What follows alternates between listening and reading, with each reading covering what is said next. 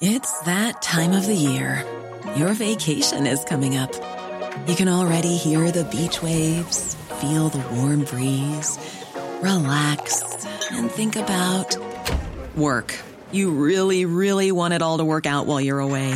Monday.com gives you and the team that peace of mind. When all work is on one platform and everyone's in sync, things just flow wherever you are. Tap the banner to go to Monday.com.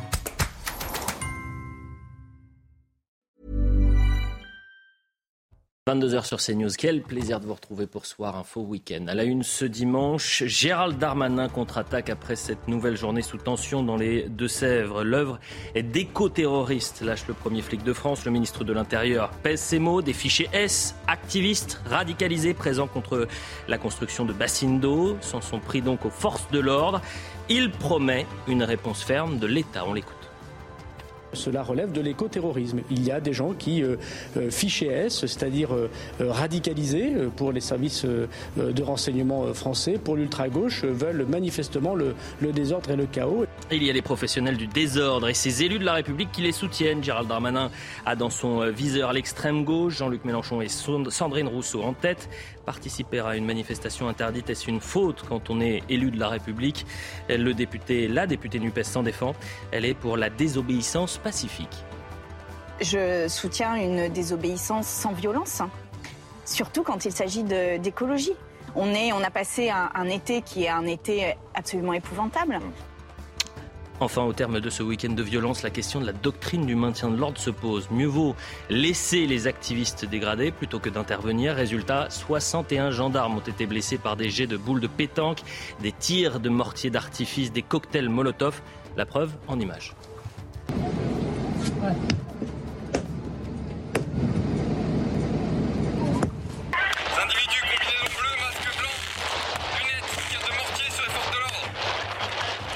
Voilà le programme de cette première heure de Soir Info Week-end. On fait d'abord le point sur l'info et je vous présente les infos. La mère de l'enfant autiste retrouvé mort à vous, placée en garde à vue, elle a reconnu avoir tué son fils avec un couteau. L'enfant a été retrouvé mort à Marseille sur les rives du fleuve Yvonne.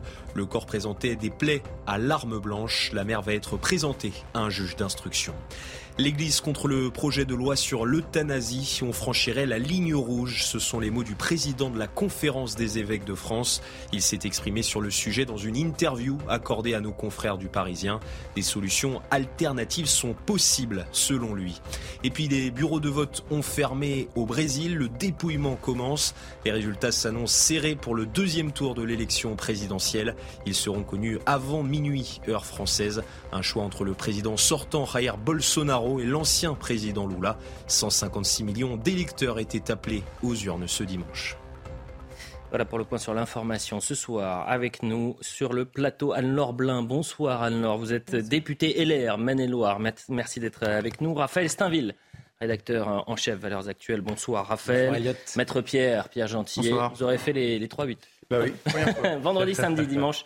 Merci d'être avec nous, euh, Maître Gentillet. Et puis Nathan Dever. Et je voudrais qu'on l'applaudisse. Nathan. Bravo. Pourquoi Nathan Dever Je vous applaudis parce que vous avez remporté le 11e choix concours de Lorient pour euh, les liens artificiels. Euh, les étudiants jurés de 33 universités de 11 pays ont voté et proclamé ce prix à Beyrouth cet après-midi. Euh, Peut-être un mot euh, pour ce, ce titre que vous avez reçu? Bah, j'ai, été, j'ai été très ému, j'ai appris ça tout à l'heure. Mhm. Et en effet, j'étais euh, extrêmement ému. Euh, c'est des, des- des étudiants de tous les, enfin, de pays très très euh, différents en Orient euh, qui ont euh, qui ont choisi mon, mon livre. Et apparemment, ce qu'ils m'ont dit, c'était qu'ils avaient trouvé que ça parlait de leur époque, ça parlait de leur génération, et ça m'a touché. J'ai le souvenir d'avoir fait le premier interview euh, pour votre ouvrage. J'ai ce souvenir Et j'avais dit le 20e siècle a eu Orwell, le 21e aura donc de verre. Et je, je crois ne pas m'être trompé, c'est-à-dire que votre euh, livre qui parle du métavers, ce monde 2.0 dans lequel vont s'immiscer euh, des millions de, de jeunes dans les prochaines années, c'est un, un livre qui est en plein dans notre temps, dans notre ère et dans notre société. Bah, je me comparerai pas à Orwell, mais j'ai le droit de le faire ou pas? Je peux me tromper peut-être.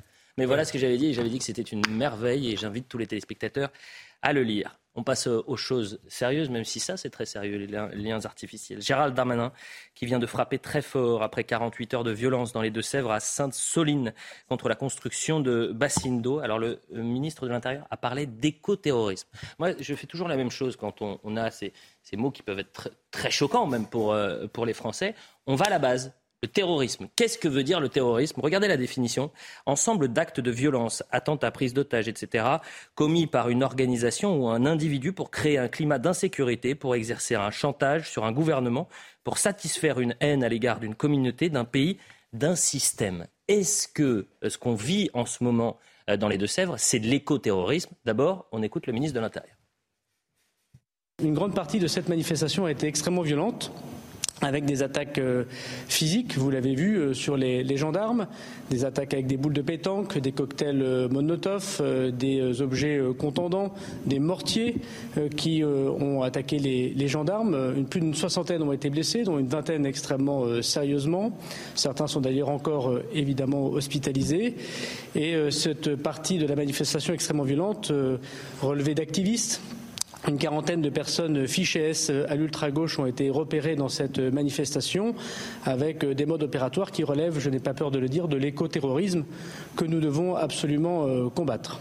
Est-ce qu'il a raison, Anne-Laure Blin, de parler d'écoterrorisme? Est-ce que cette déclaration va faire date? C'est-à-dire qu'aujourd'hui, on pose des mots sur nos mots MAUX et de dire ces violences, ces fauteurs de troubles, euh, ces délinquants, ce sont des écoterrorismes, c'est de l'écoterrorisme. Je rappelle que vous êtes député LR. Non, mais ce qui est certain, c'est que euh, ce qui se passe sur le territoire est à proprement scandaleux. Mais le problème, c'est que le gouvernement reste toujours dans des grandes déclarations et effectivement utilise des, un vocabulaire qui peut être un peu sensationnel. Mais pour autant, c'est pas ce que l'on attend d'un gouvernement. On attend des actes, on attend euh, des décisions très concrètes. Mmh.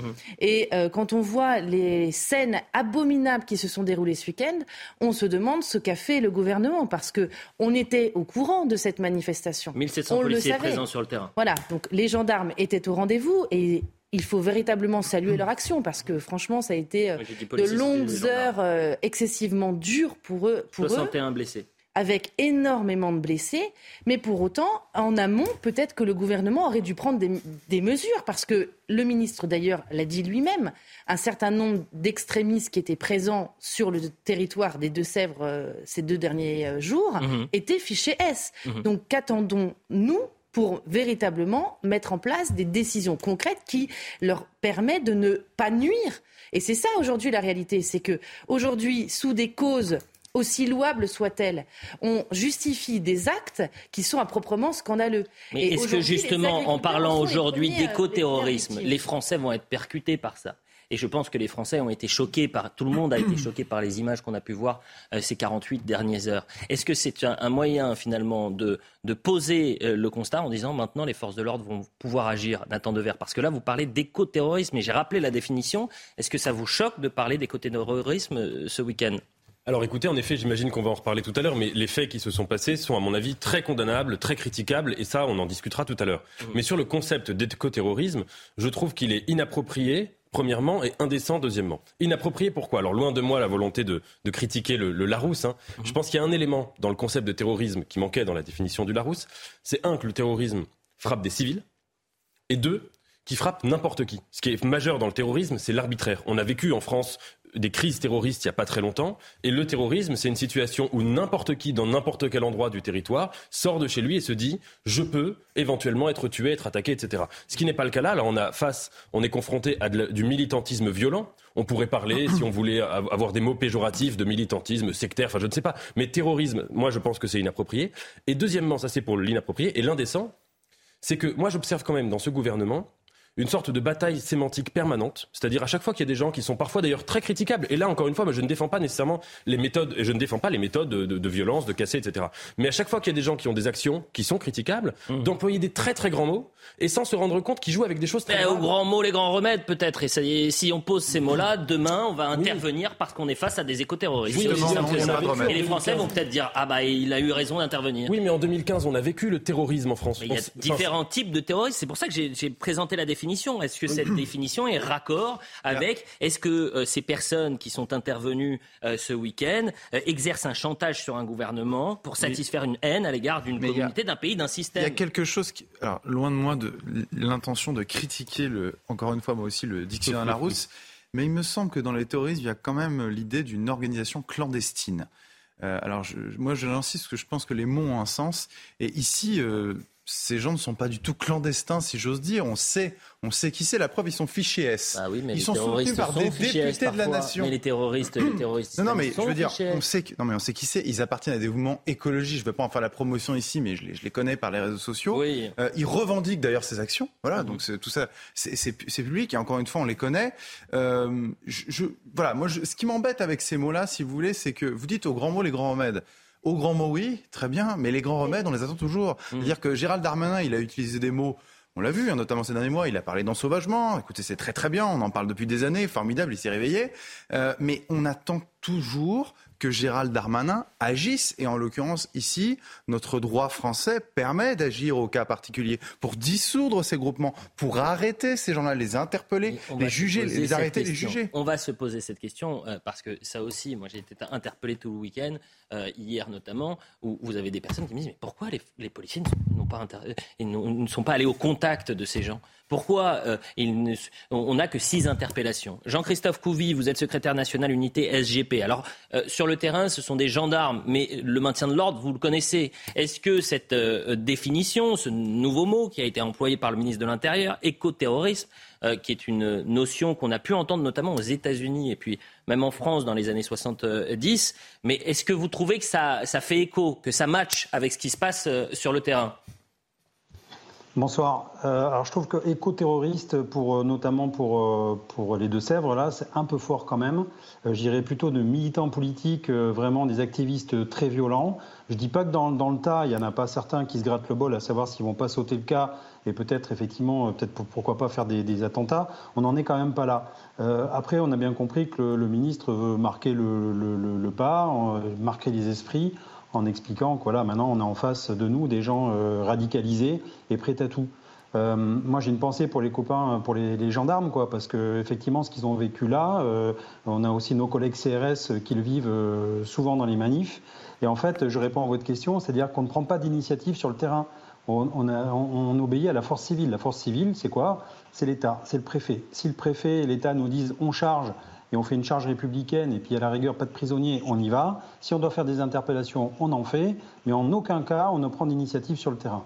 Donc euh, si les gendarmes, entre guillemets, sont fait casser la figure, c'est la faute aussi de l'exécutif qui n'a pas voulu aller au contact. Ça, c'est très important Donc, ce que euh, vous dites, Jean-Christophe. Mais oui, c'est important parce C'est que... essentiel parce que moi, la question, et franchement, c'est euh, c'est la question que tout le monde s'est posée hier. C'est-à-dire, vous avez 100 61 gendarmes qui sont blessés sur une manifestation où vous avez euh, 400 Black Blocs. Vous étiez 1700 euh, gendarmes sur le terrain. Bon, le rapport de force, il est clair. Il est pour les forces de l'ordre. On a bien compris ça. Sauf que vous êtes dans une phase défensive et vous prenez des pétanques, des boules de pétanque, vous prenez des tirs de mortier d'artifice, vous prenez des cocktails Molotov. Résultat, vous avez 61 gendarmes blessés et 22 sérieusement. Donc la préfète, il va falloir un moment qu'elle réponde aussi sur ce bilan qui est extrêmement lourd pour les forces de l'ordre. Écoterrorisme, Raphaël Steinville. Bonne ou mauvaise formule Bah, en fait, moi, je comprends euh, que certains euh, mettent beaucoup de, ouais, enfin. euh, Vous êtes perplexe là, vous êtes euh, non, perdu. Il vous a je- perdu, non, mais Gérald je- Darmanin. Je comprends qu'on essaye Retrouvons subtil. Raphaël Steinville. Je comprends qu'on essaie d'être subtil, qu'on essaye d'apporter de, la nuance, euh, mais derrière ce terme, bien évidemment, qu'il y a une efficacité euh, politique qui est celle de vouloir choquer. Euh, moi, pour, une- pour, pour une fois, je serais beaucoup moins euh, euh, critique à l'égard de, de Gérald Darmanin, non pas sur euh, euh, ce qui a pu se passer avant et la manière dont, dont finalement il a laissé, ou le, le gouvernement et peut-être la préfète a laissé les choses dégénérer, mais sur la manière dont il veut aujourd'hui reprendre la main et faire en sorte que euh, les Deux-Sèvres ne voient pas euh, demain une ZAD se constituer euh, et, et s'implanter durablement. Je crois que euh, on connaît euh, ces, ces groupuscules, écoterroristes ou non, mais en tout cas qui, euh, qui se manifestent par une violence inouïe souvent. On les a vus à Notre-Dame-des-Landes, on les a vus à Sivins, et on sait comment ça se termine généralement pour l'État s'il fait preuve de faiblesse et même lorsqu'il des années, même lorsqu'il est fort, euh, on a vu comment euh, l'État a capitulé. Là, c'est la- c'est c'est peut-être le- l'espèce d'immense interrogation qu'on peut avoir, c'est-à-dire que c'est ce même gouvernement après un vote euh, local qui avait consacré finalement la possibilité de pouvoir créer un aéroport à, côté de Nantes, qui a finalement capitulé et a donné raison à ceux qui avaient fait preuve d'énormément de violence. Alors quelle est la stratégie aujourd'hui? Aujourd'hui, c'est de mettre 1000 gendarmes de manière durable, c'est-à-dire quoi durable? Combien de temps? J'en sais rien. Mais euh, euh, en tout cas, pour connaître un petit peu ces mouvements euh, d'extrême gauche, qui sont pour certains écologistes, mais euh, euh, qui sont d'abord euh, d'extrême gauche, je suis pas sûr que ça suffise. Gérald Darmanin, écoterrorisme, acte 2. Écoutez. On aurait pu imaginer une manifestation pacifique. Elle n'a pas eu lieu. Euh, il y a eu une grande partie des manifestants violents, encore une fois, qui s'en prenaient physiquement euh, aux gendarmes, les blessant, s'en prenant par exemple à cinq véhicules de gendarmerie qui ont été euh, détruits. Euh, et je veux redire que cela relève de l'écoterrorisme. Il y a des gens qui, euh, fichés S, c'est-à-dire radicalisés pour les services de renseignement français, pour l'ultra-gauche, veulent manifestement le, désordre et le chaos, et nous ne pouvons l'accepter. Et la main ferme de l'État sera évidemment au rendez-vous. Je crois que tous les responsables politiques euh, devraient, les, dénoncer. Euh, je m'étonne que l'ordre républicain n'ait pas été soutenu euh, par toutes et tous. On va venir sur l'enjeu politique dans un instant, parce qu'évidemment, l'écoterrorisme, énormément de réactions du côté de la gauche et l'extrême gauche. Décryptage politique, c'est Élodie Huchard qui était place Beauvau et qui a pu poser les questions à Gérald Darmanin. En ce dimanche soir, le ministre de l'Intérieur a tenu à faire un point sur la situation à Sainte-Soline. D'abord, il a voulu remercier les forces de l'ordre qui, selon lui, ont empêché les activistes de créer de nouveau une ZAD. Et puis surtout, il a rappelé l'importance de l'ordre républicain en expliquant que la manifestation était euh, interdite. Il a rappelé aussi le déploiement de forces de l'ordre exceptionnelles, plus de 1500 hommes mobilisés euh, tout le week-end. Il a parlé euh, aussi d'activistes extrêmement violents, d'attaques physiques. Il a rappelé que jusqu'à 4000 personnes étaient présentes sur place, notamment euh, samedi. Et puis surtout, il a parlé pour la première fois du profil de certains de ces activistes et il a utilisé un terme assez fort, le terme d'éco-terrorisme. Écoutez le ministre de l'Intérieur.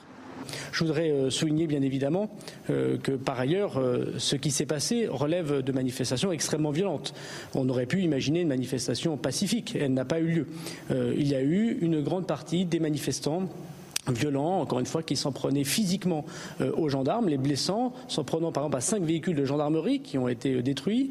Euh, et je veux redire que cela relève de l'écoterrorisme. Il y a des gens qui, euh, fichés S, c'est-à-dire radicalisés pour les services de renseignement français, pour l'ultra-gauche, veulent manifestement le, désordre et le chaos, et nous ne pouvons l'accepter. Et la main ferme de l'État sera évidemment au rendez-vous. Je crois que tous les responsables politiques euh, devraient, les, devraient les dénoncer. Euh, je m'étonne que l'ordre républicain n'ait pas été soutenu euh, par toutes et tous. Interrogé sur la présence d'élus, notamment écologistes sur place, Gérald Darmanin répond que ça n'est pas à lui de donner des leçons de comportement politique, mais il s'étonne qu'il ne soit pas davantage dans la défense des gendarmes. Et puis sur les propos de Jean-Luc Mélenchon, Gérald Darmanin le qualifie, je cite, de professionnel du désordre. Il rappelle qu'en ce dimanche soir, il y a environ une centaine de personnes qui sont encore sur place et qu'un important dispositif de force de l'ordre va rester sur place pour éviter évidemment l'implantation euh, d'une ZAD. Plus d'un millier d'hommes sera sur place pour éviter de nouvelles manifestations. On va regarder les réactions politiques après cette déclaration donc de Gérald Darmanin et l'écoterrorisme. D'abord, Jean-Luc Mélenchon qui a euh, très rapidement euh, réagi euh, puisque voilà ce qu'il dit Darmanin dérape après avoir fait frapper des députés, il menace d'envoyer le GIGN et le RAID contre les écoterroristes en lutte contre les bassines. Déclaration extrêmement cynique. Et, pourquoi je dis cynique? D'Éric Coquerel. Regardez Éric Coquerel ce qu'il a pu dire.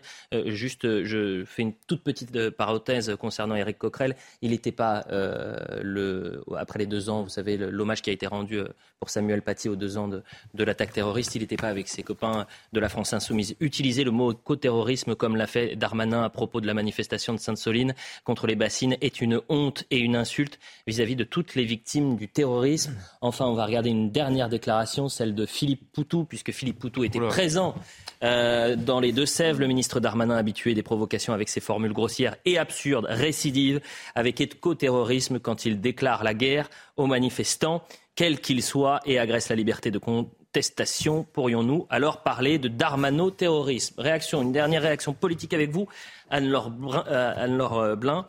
Euh, ça vous choque finalement? Vous auriez employé le terme éco-terrorisme ou pas? Non, mais en fait, quand j'entends le ministre de l'Intérieur, je me dis que on n'a pas affaire au premier flic de France.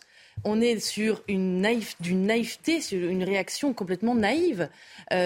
Découvrir l'attitude que peut avoir l'extrême gauche sur le terrain, découvrir que euh, l'extrême gauche va aller allant devant une, interdiction de manifestation, enfin, c'est juste méconnaître la réalité du terrain. Vous, voulez faire quoi en fait? C'est ça que qu'est-ce qu'il aurait dû faire, Gérald Darmanin? il y, a juste une difficulté dans ce qu'il dit, c'est que la, la, manifestation était interdite. Oui. Alors pourquoi elle a eu lieu?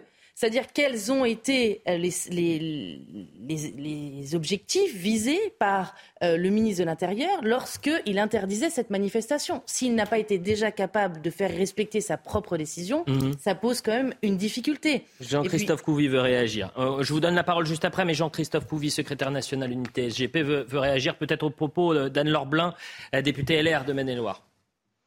Oui, non, je voulais juste apporter, c'est qu'en fait, euh, sur, euh, on voit bien que sur le terrain, il y a un mélange des genres. C'est-à-dire qu'on a des black blocs, donc c'est vraiment des, euh, c'est vraiment l'ultra gauche radicale avec les, autonomes, les, pardon, les autonomistes qu'on appelle les totos dans, dans, le langage black blocs. on a bah, l'écolo, j'allais dire bobo parisien, qui vient un peu salir ses bottes avec ses enfants et qui vient se balader en disant tiens, on va faire, on va faire une action bénéfique pour la planète.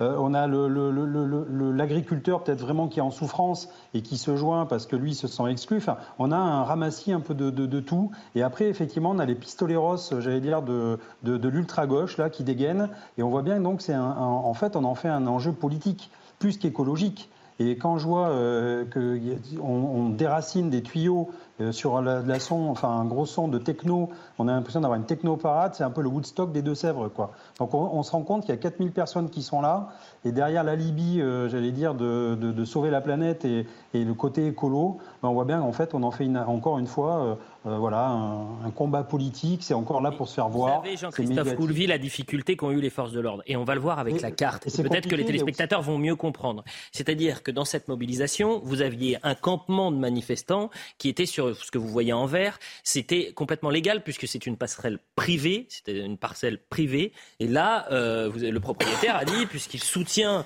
la contestation contre ces d'eau, il a dit à tous ses copains, vous venez, et c'est ici qu'on va se mobiliser. Donc là, comme c'est un, lieu privé, il y a eu d'abord ces festivités et les, forces de l'ordre ne peuvent rien faire. En revanche, la préfecture et la préfète avaient dit manifestation interdite mais malheureusement, avec ces 4-5 000 personnes, elles sont allées, et vous voyez les deux points de tension. D'abord, un peu plus loin, en haut, ça s'est passé samedi, et c'est là où les heures ont eu lieu. Vous avez eu donc 61 euh, gendarmes blessés à ce niveau-là.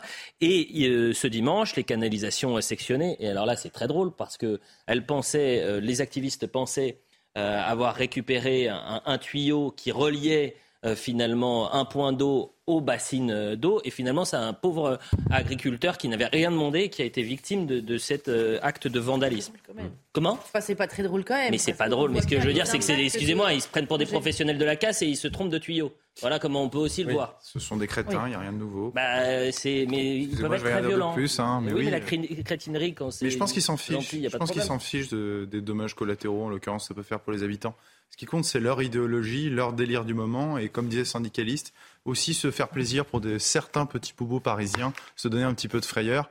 Une fois que la frayeur sera passée, en attendant, il y a un agriculteur qui aura perdu un cours d'eau. La publicité, on revient dans un instant. On va revenir sur ces week-ends de tension, les images les plus fortes euh, aux Deux-Sèvres.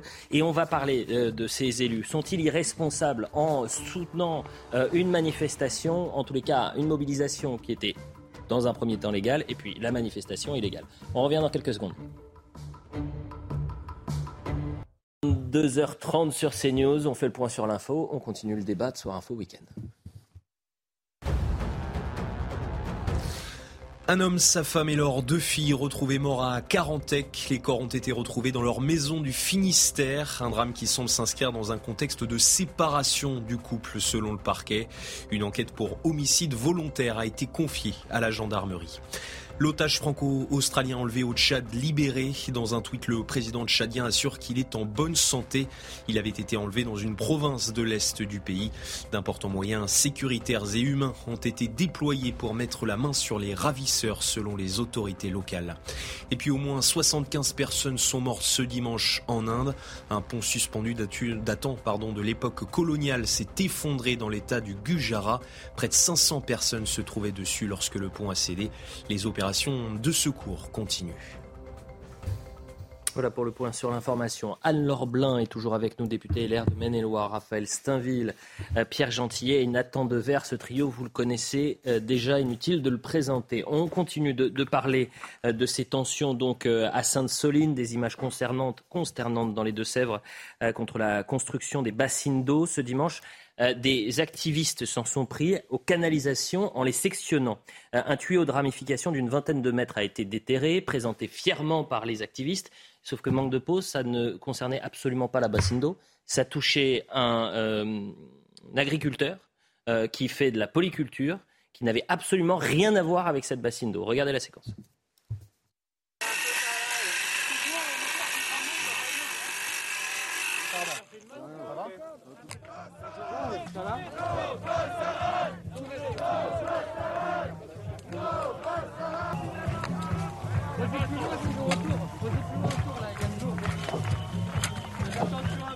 Explication de Gérald Darmanin lors du point presse ce dimanche.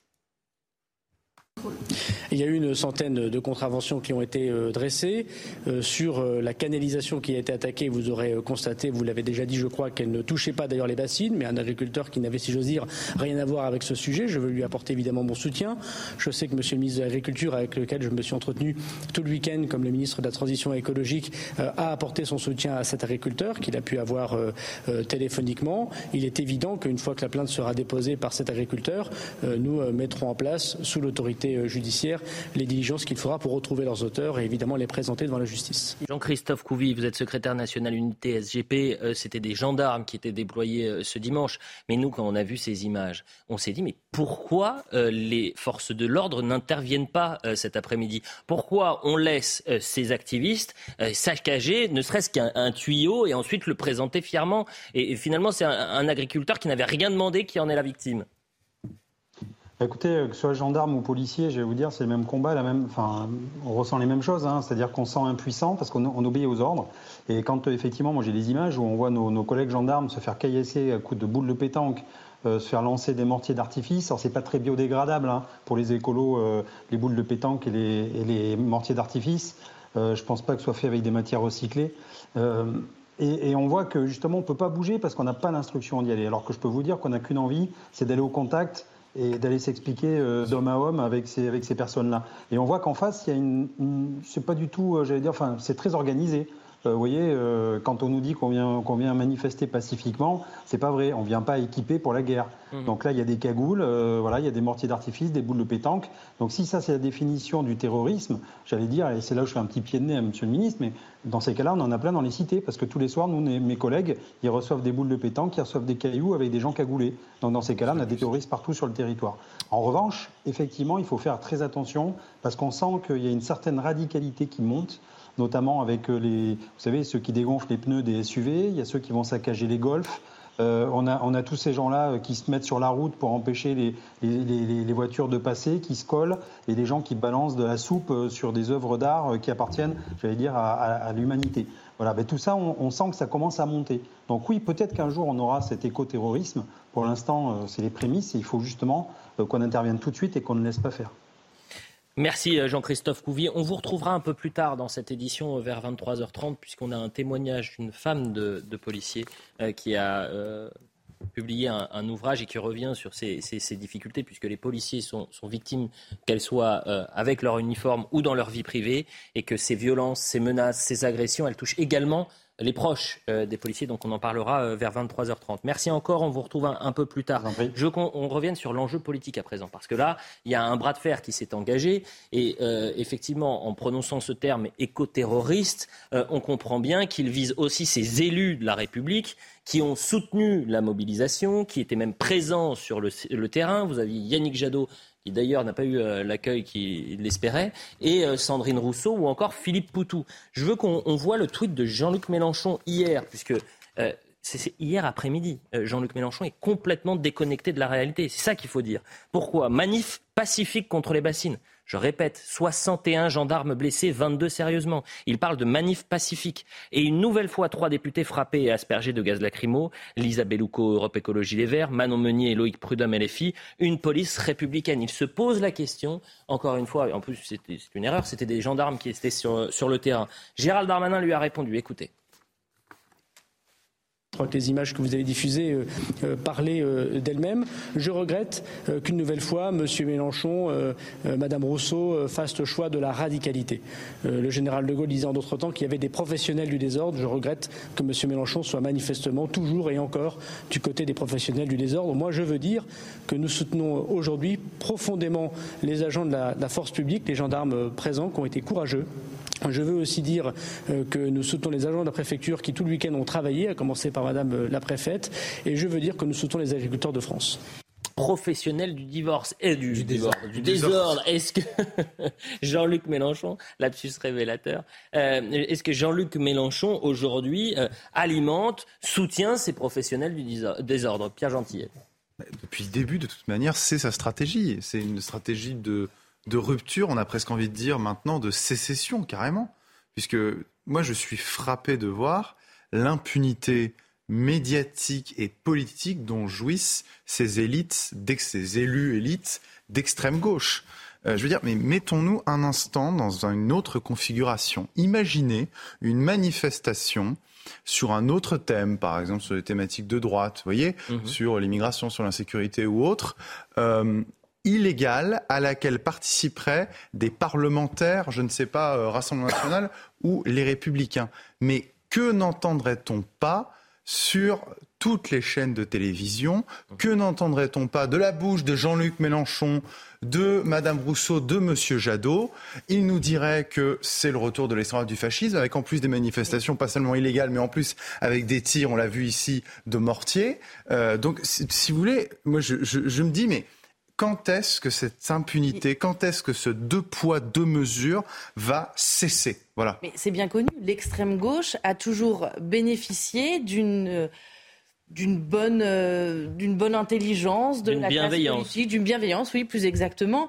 Euh, bah, D'ailleurs, les dernières élections législatives l'ont démontré. La gauche et l'extrême gauche peuvent faire l'union dans l'indifférence la plus totale. Mm. Et aujourd'hui, moi, je suis profondément scandalisée de voir des parlementaires, des députés brandir leur écharpe bleu, blanc, rouge sur une, manifestation qui a fait un désordre à ce point euh, catastrophique et surtout qui, encore une fois, a ciblé des forces de l'ordre. Mhm. Comment, quand on est élu de la République, on peut cautionner une telle manifestation à l'encontre de nos forces de l'ordre? C'est proprement inadmissible, mais c'est vrai que Jean-Luc Mélenchon s'est déjà illustré par le passé avec des propos scandaleux à l'égard des forces de sécurité. Donc c'est pour ça que les propos du ministre de l'Intérieur sont un peu déconnectés de la réalité. On sait très bien à qui on a affaire. On le savait très bien avant même que cette manifestation ait lieu. Et pour autant, on assiste et on a été finalement euh, euh, face euh, à un État qui a failli, qui a manqué de courage et de mm. responsabilité et qui a laissé faire pendant 48 heures. Et c'est catastrophique pour les Français qui attendent de la part de leur gouvernement des, un courage et une vraie volonté de faire régner l'ordre dans ce pays. Sandrine Rousseau était également présente hier. Elle a réagi longuement aujourd'hui. Pas un seul mot dans le communiqué d'Europe Écologie Les Verts aujourd'hui pour dénoncer les violences contre les gendarmes. Il y a cinq paragraphes. Pas un seul mot euh, pour condamner cela. Écoutez Sandrine Rousseau, c'était ce midi. Il y a eu des tirs de LBD. Je rappelle quand même que le LBD peut euh, euh, blesser au point de perdre un œil, et on l'a vu dans les manifestations des Gilets jaunes. Pourquoi un tel déploiement de police pour juste une manifestation écologiste? Je soutiens une désobéissance sans violence, surtout quand il s'agit d'écologie. Raphaël Steinville, une élue de la République qui appelle à, la désobéissance, même pacifique, même sans violence. Est-ce que c'est une faute grave? Eh, En fait, elle me fait rien. Parce mmh. que euh, toute l'histoire de l'écologie politique euh, s'inscrit dans un certain nombre de mouvements de violence. Euh, souvenez-vous, c'est José Bové en 99 qui déboulonne, euh, enfin qui saccage un, un McDo. c'est Notre-Dame-des-Landes avec le soutien à l'époque déjà de, de Cécile Duflot qui était la patronne des Verts. Systématiquement, ils ont accompagné ces mouvements ultra et leur ont donné leur onction, leur onction politique. Ils se servent d'eux pour faire avancer non pas leur, leur programme, leur, leur, leur projet, mais en tout cas, ils ont besoin d'eux pour qu'on fasse parler de, l'écologie.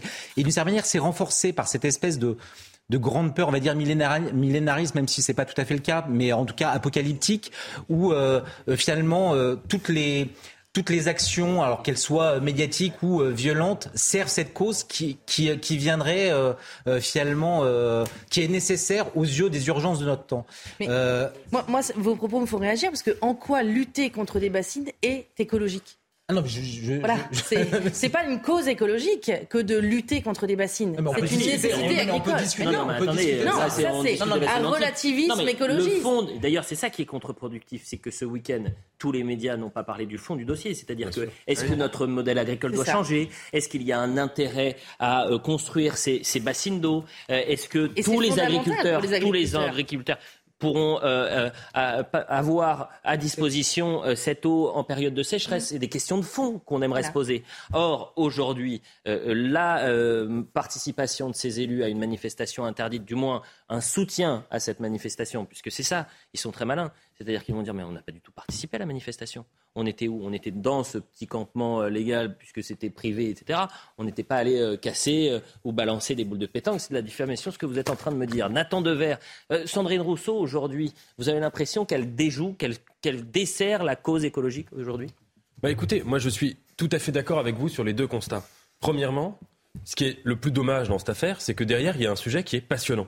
La question de l'agriculture, et de la de question du climat, la question de la guerre de l'eau et la question aussi des rapports économiques dans le monde agricole, c'est-à-dire des géants de l'agro-industrie et face à, fa- face à des petits agriculteurs qui sont menacés, qui sont précarisés, etc. Ce sont des questions passionnantes. Je trouve, à titre personnel, que la solution politique face à cela, parce que là on parle de ce qui ne va pas, mais il y aurait une solution politique qui avait été initiée par euh, le, le président Macron euh, et même avant, qui était de faire un référendum local. Ben, ensuite on sait ce que le président Macron en a fait puisqu'il n'a pas écouté le résultat du référendum, mais ça ce serait une belle idée. Et je trouve que ces militants, ils auraient dû militer pour aller porter la voix d'un référendum local. Ça, ça aurait été une belle initiative. Et en effet, à partir du moment où il y a de la violence, leur argument, moi je le connais par cœur, c'est de dire s'il y a de la violence, on va se faire entendre et les médias vont parler de nous pendant tout le week-end. C'est leur argument, c'est comme ça qu'ils raisonnent. Et c'est vrai qu'ils n'ont pas tort dans la mesure où les médias parlent d'eux. Mais évidemment, moi ce que j'aimerais leur répondre, c'est qu'à partir du moment où il y a de la violence, même un tout petit peu dans une manifestation, ça discrédite la cause. et, et- et- et donc, et donc, me semble-t-il que tout homme politique, soit qui fait la valorisation de cette violence, soit qui la nie alors qu'il y a des images absolument évidentes, eh bien, euh, ne va pas dans, un, dans une lutte, dans une- un débat politique qui pourrait être tout à fait passionnant. Réaction de Xavier Bertrand après ces violences et ces 61 gendarmes blessés, c'était- ce matin, écoutez. Vous avez eu des dizaines de représentants des forces de l'ordre qui ont été agressés. Mais aussi des élus qui ont été tabassés. Ils étaient dans une manifestation interdite, je crois. Peut-être, mais avec une charpe bleu, Et- blanc, rouge. Attendez, attendez. Alors, parce qu'il y a des élus qui étaient dans une manifestation interdite, ce qui s'est passé pour les forces de l'ordre n'a aucune importance. Mais dans quel monde on est? Dans quel monde on est? Moi, je vais vous dire une chose. Des dizaines de représentants des forces de l'ordre ont été agressés. Il y a eu six interpellations. La justice est souveraine. Mais franchement, je ne comprendrais pas, comme beaucoup de nos concitoyens, que celles et ceux qui ont été interpellés, s'il est établi que eux-mêmes s'en sont pris et ont agressé aux forces de l'ordre, que le code pénal ne soit pas appliqué. C'est intéressant ce qui est dit. Il y a six personnes qui ont été interpellées. Donc, euh, c'est pas beaucoup d'ailleurs euh, hier, puisqu'il y avait 400 black blocs selon la préfète. Il y a six personnes qui ont été interpellées. Donc, on va voir ce qui va se passer euh, en termes de, de- de- de- de justice pénale pour ces, ces personnes-là, euh, Pierre Gentil.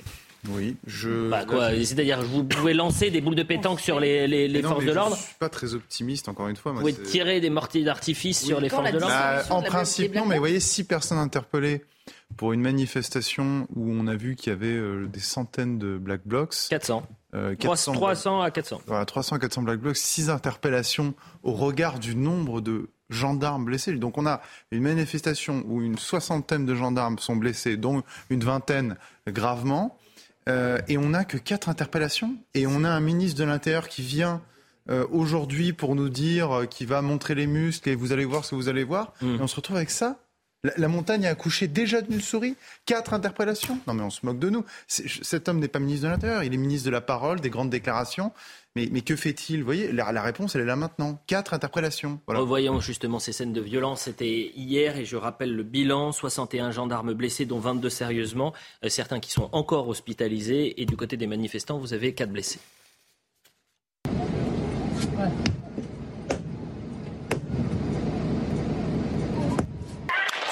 combinaison bleue, masque blanc, lunettes, tir de mortier sur les forces de l'ordre.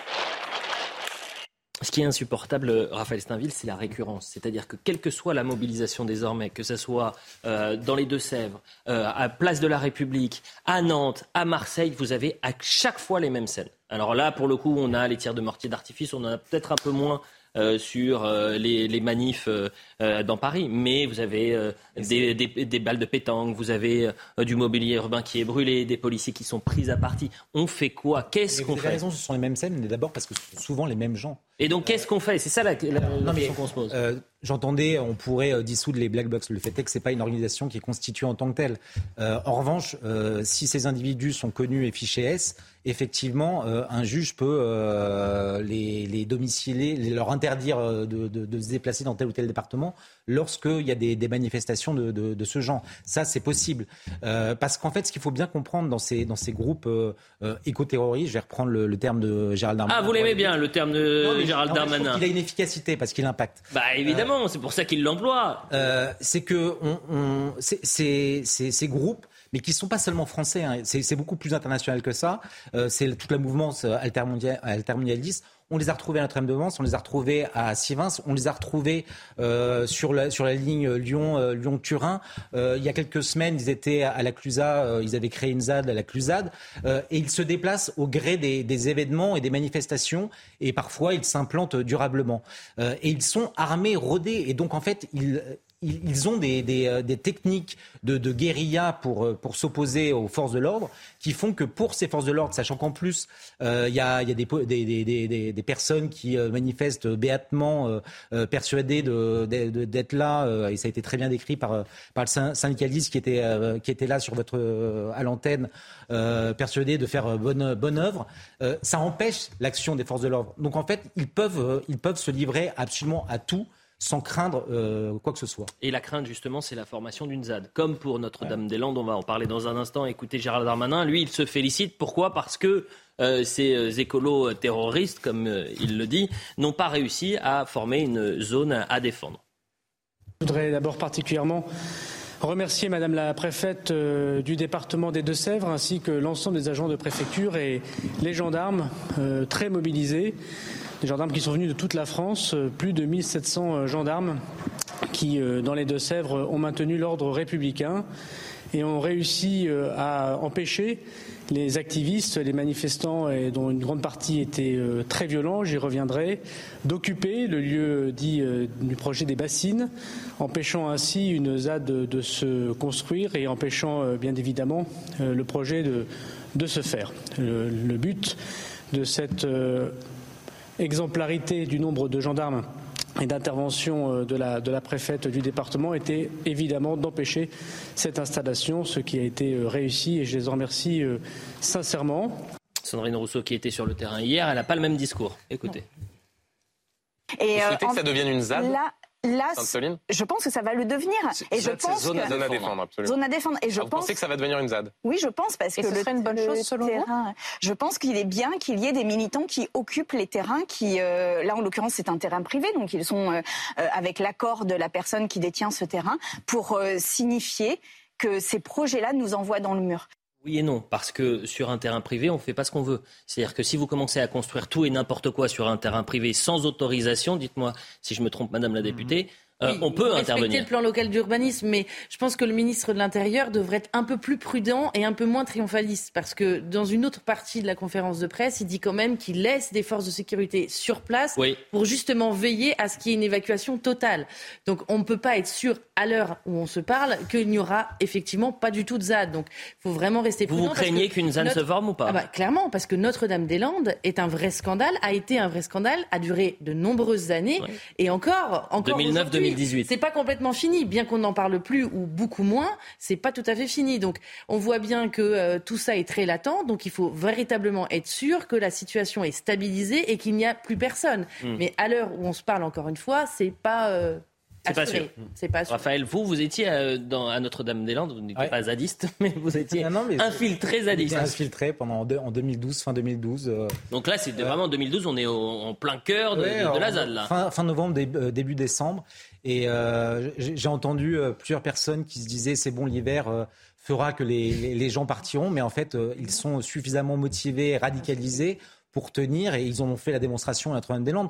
Donc c'est vrai que les, les propos de Gérald Darmanin euh, sont peut-être un peu hardis à, de se dire qu'aujourd'hui il n'y a pas de ZAD peut-être, euh, mais ils ont déjà euh, du matériel et euh, en quelques heures ils peuvent monter euh, des, des cabanes, euh, des, des yourtes. Moi-même j'avais participé à l'époque. euh, Une yourte pour euh, Une le- yourte, Moi, je ne sais pas ce que c'est immense- une yourte. Hein, stand euh, qui- C'est un yaourt, mais une yourte. euh, C'est une tente, une tente euh, mongole. Voilà. Mongole, exactement. Ah, une tente mongole. Très bien. Euh, vous craignez aussi le, le développement d'une ZAD, euh, Nathan Dever? Ce serait un échec pour Gérald Dar- Darmanin?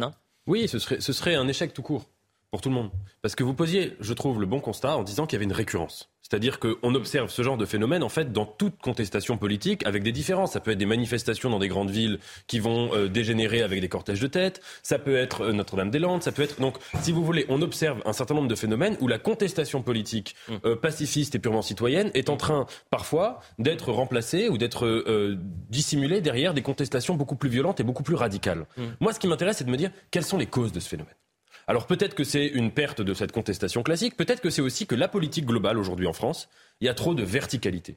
Et vous voyez, je trouve que Madame Rousseau, je reviens sur les déclarations dans la dernière vidéo que vous montriez, elle aurait dû appeler, je reviens à ça, au référendum local. C'est la plus belle chose qu'on puisse faire dans une démocratie. Attends, Toutes les citoyens- voies de recours ont été utilisées, que ce soit pour euh, les bassines d'eau, euh, pour ensuite la ma- manifestation qui a été interdite.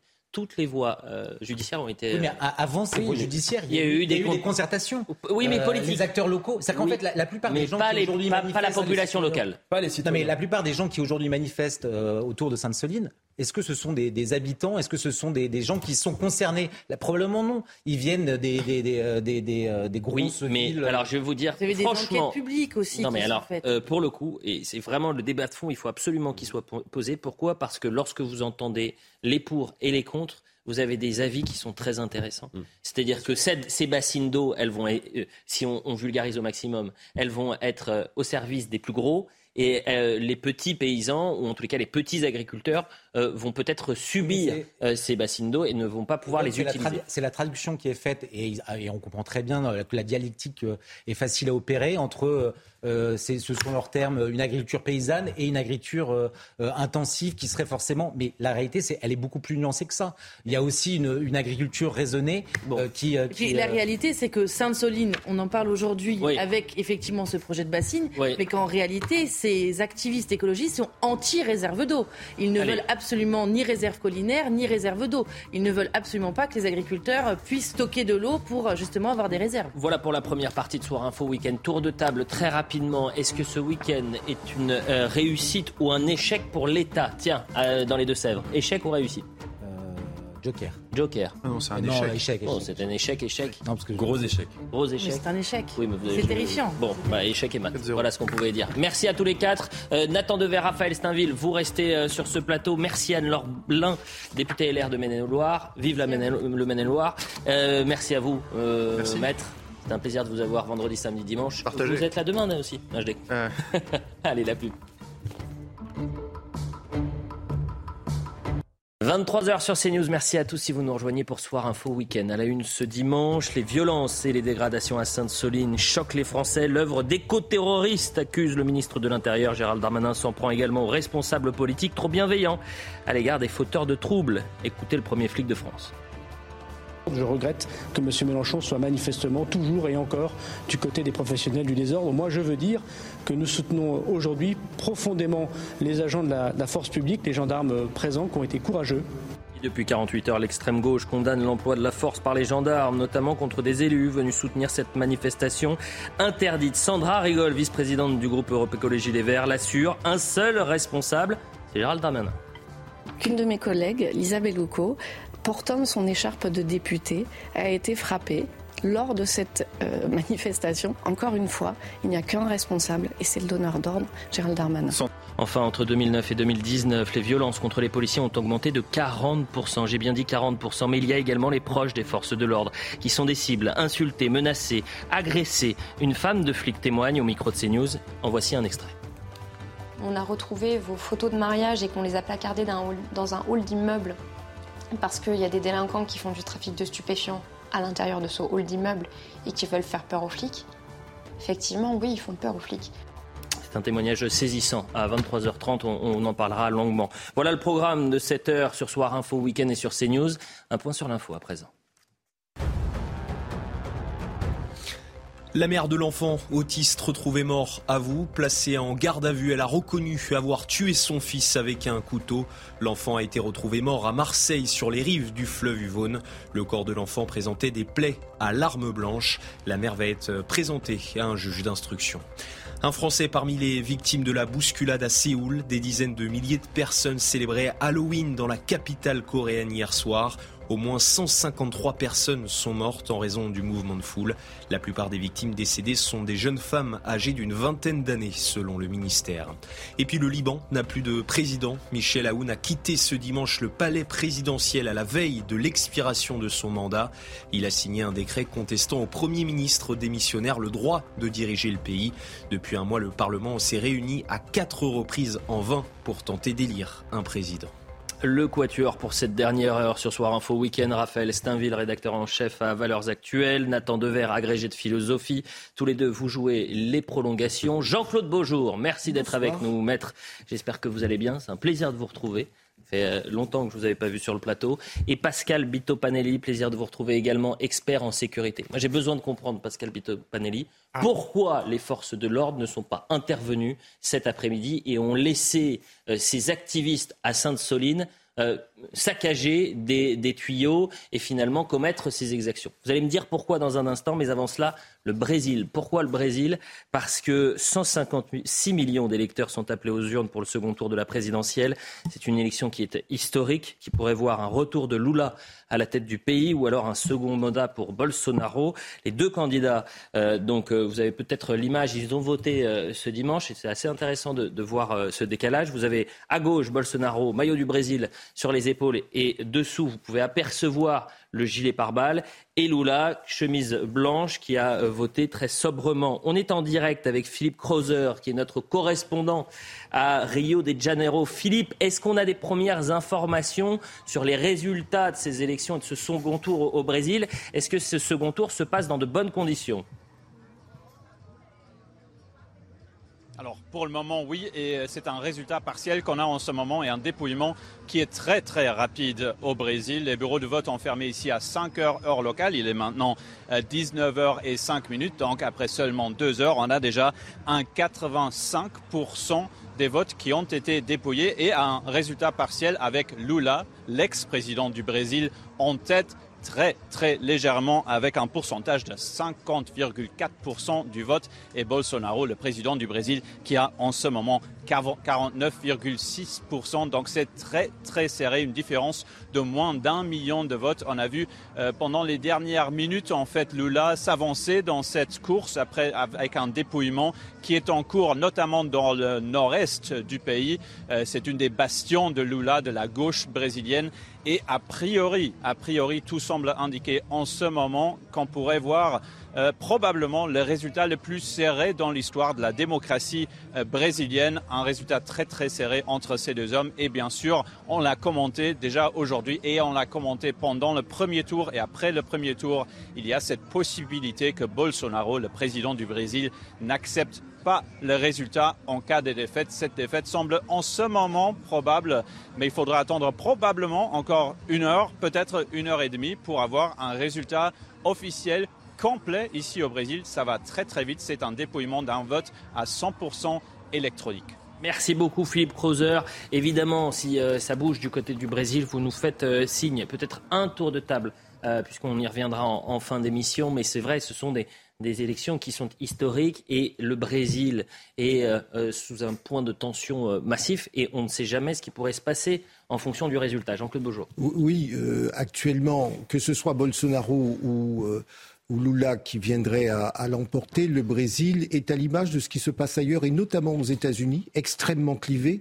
Il faut savoir que les bolsonaristes accusent les, les, les loulistes, en tout cas Lula, d'être un communiste euh, qui veut porter atteinte aux valeurs, de, valeurs chrétiennes du Brésil. Et surtout de truquer Et les élections. De, de truquer les élections, nous y viendrons. Et certains redoutent euh, que le président euh, sortant, s'il venait à être battu, N'accepte pas sa n'accepte pas, ne concède pas sa défaite. Et on a en tête ce qui s'est passé aux États-Unis Hmm. le 6 janvier dernier.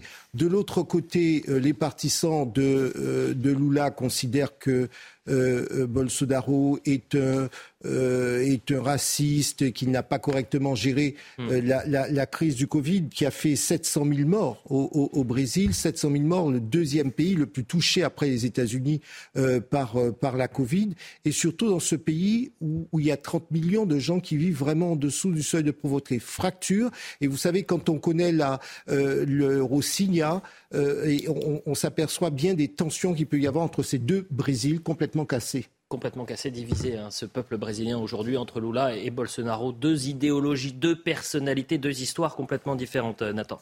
Oui, on a vu un mandat de Bolsonaro qui était vraiment, euh, je trouve, je parle pour moi, hein, mais effrayant à bien des égards.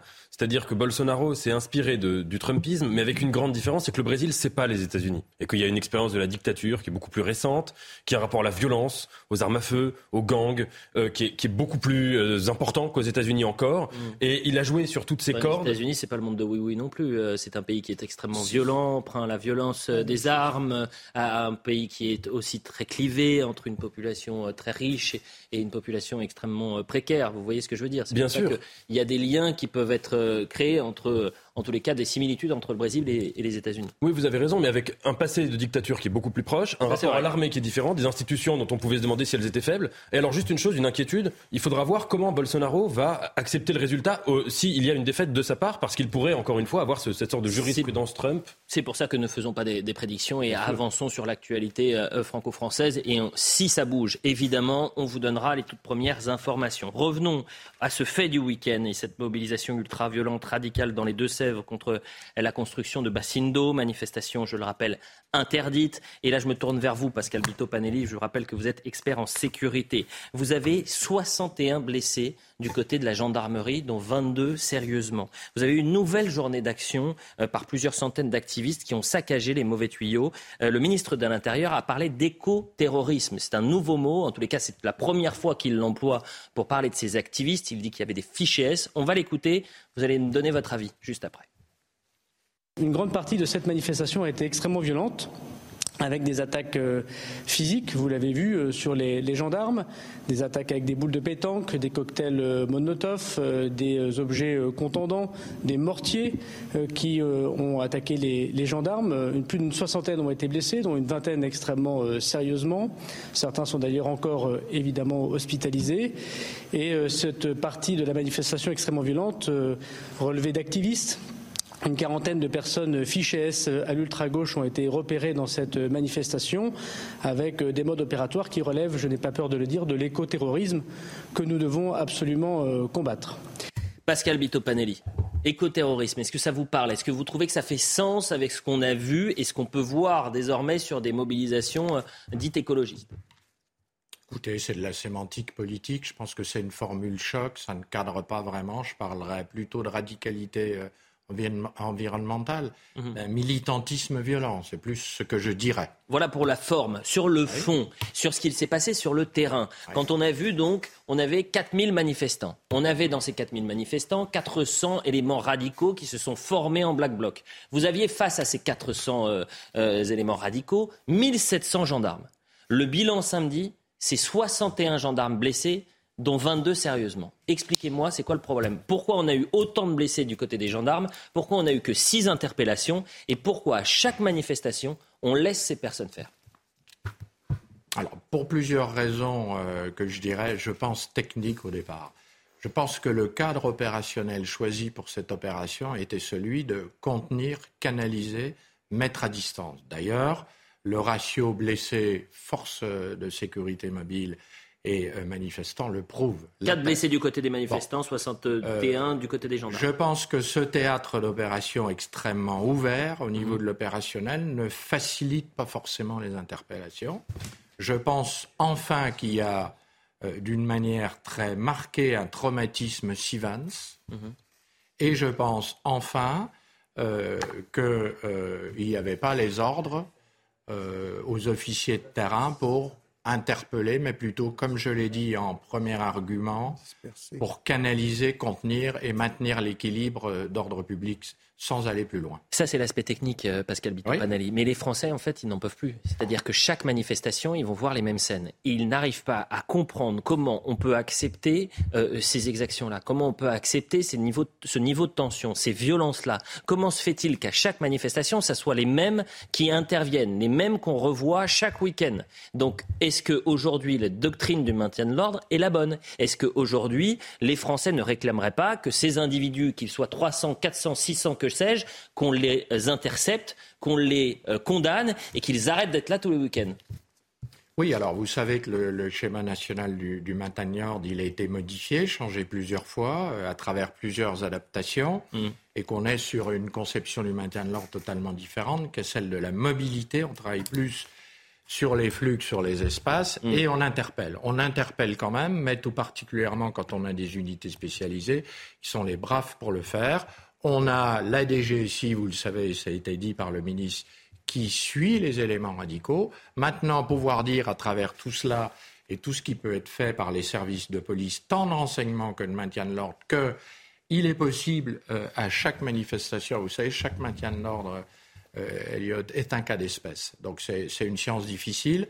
Qu'on puisse interpeller l'ensemble des casseurs, ce n'est pas possible. L'ensemble, non, mais quand on a six interpellations sur 400, on se dit que quand même, on aurait pu intervenir. On avait Jean-Christophe Couvi qui était avec nous en direct, il sera avec nous sur l'autre sujet à 23h30, mais il disait finalement, les policiers sur le terrain, ils respectent l'ordre. C'est-à-dire qu'ils respectent la décision de la préfète qui dit vous intervenez ou vous n'intervenez pas. Donc on a du mal à comprendre. Voilà pour l'aspect sécuritaire. Revenons à l'aspect politique puisque maintenant il y a ce, bras de fer qui est engagé entre le ministre de l'Intérieur, nouveau bras de fer, énième bras de fer, énième round, si je puis dire, entre Gérald Darmanin et Jean-Luc Mélenchon. Gérald Darmanin cet après-midi sur Jean-Luc Mélenchon. Écoutez. Je crois que les images que vous avez diffusées euh, euh, parlaient euh, d'elles-mêmes. Je regrette qu'une nouvelle fois, M. Mélenchon, Mme Rousseau fassent le choix de la radicalité. le général de Gaulle disait en d'autres temps qu'il y avait des professionnels du désordre. Je regrette que M. Mélenchon soit manifestement toujours et encore du côté des professionnels du désordre. Moi, je veux dire que nous soutenons aujourd'hui profondément les agents de la force publique, les gendarmes présents qui ont été courageux je veux aussi dire euh, que nous soutenons les agents de la préfecture qui tout le week-end ont travaillé, à commencer par Madame euh, la préfète, et je veux dire que nous soutenons les agriculteurs de France. Et euh, la réaction de Jean-Luc Mélenchon, Darmanin dérape après avoir fait frapper des députés. Il menace d'envoyer le GIGN et le RAID contre des éco-terroristes en lutte contre les bassines. Sandra Régol a également réagi. Je dis aux téléspectateurs, elle est vice-présidente d'Europe Écologie Les Verts. Sandrine Rousseau et Yannick Jadot étaient sur le terrain hier. Et d'ailleurs, c'est intéressant de voir à quel point euh, ça s'est passé. Euh, ils ont vécu deux mobilisations différentes. Il y en a un qui a vu sa voiture de location saccagée avec marqué euh, crevure, et puis une autre qui, a passé plutôt une bonne après-midi. écoutons Sandra Rigol. Pourquoi c'est intéressant? Parce qu'elle, elle pointe la responsabilité sur Gérald Darmanin.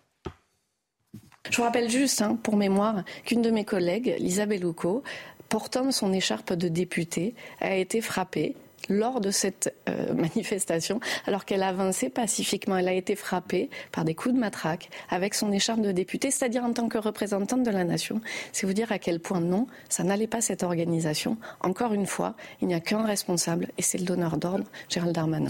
Jean-Claude Beaujour, est-ce qu'un élu de la République peut participer de près ou de loin à une manifestation qui était interdite? Est-ce que ça vous choque? Bah, Moi, ça me choque qu'un élu participe à une manifestation interdite. L'état de droit, vous voyez, pour moi, ça vaut pour tout le monde. Et je pense que les élus ont un devoir d'exemplarité. Maintenant, moi, je ne suis pas surpris de ces dérapages parce qu'au fond, euh, la députée que vous avez euh, citée tout à l'heure euh, dit élu de la République. Mais moi, je dis qu'il y a une responsabilité aujourd'hui de l'ensemble des politiques, et notamment lorsque je pense qu'une euh, responsable politique, et vous la reconnaîtrez, a dit, euh, s'agissant de cette manifestation, qu'il est peut-être temps de retrouver l'écologie de combat. Lorsque vous parlez euh, en des termes guerriers désormais en politique, eh bien, inévitablement, vous avez des dérapages. Et aujourd'hui, c'est cela le vrai sujet. Le vrai sujet, c'est qu'il n'y a plus de responsables politiques qui émettent des idées et on n'est plus dans un débat politique, on est dans un affrontement entre ennemis. C'est le, le, désormais le, le, vocabulaire qui est utilisé. Oui. On est entre affrontement entre ennemis. Donc il y a les détenteurs de la vérité et il y a les autres. Moi, je ne suis pas, juste un, mot, un, un instant, je ne suis pas euh, spécialiste de la question et je ne peux pas vous dire s'il si faut, pas, ou, faut pas ou non continuer le projet. J'imagine qu'il y a des ingénieurs, des experts qui peuvent nous éclairer. Oui. Mais à partir du moment où il y a un débat politique, on fait place au débat politique et c'est pas un débat entre ennemis de la République et partisans euh, de la République. On en vient à la question de fond, euh, Nathan Dever. Non pas sur les bassines, mais sur l'écologie, sur euh, le militantisme, sur ces activistes. Est-ce que euh, l'écologie nécessite qu'on soit violent? Est-ce qu'on peut être violent au nom d'une cause, au nom de l'écologie par exemple? Bah, Rien ne nécessite jamais qu'on soit violent en politique. Aucune cause, ni l'écologie, ni aucune autre. Je me souviens l'année dernière, et on parlait des manifestations contre le pass sanitaire. Il y avait eu ici ou là parfois des paroles, des propos, etc., qui relevaient de la violence. J'étais le premier à les condamner en disant aucune cause euh, ne, doit, euh, ne doit rentrer là-dedans. Et donc l'écologie, la première.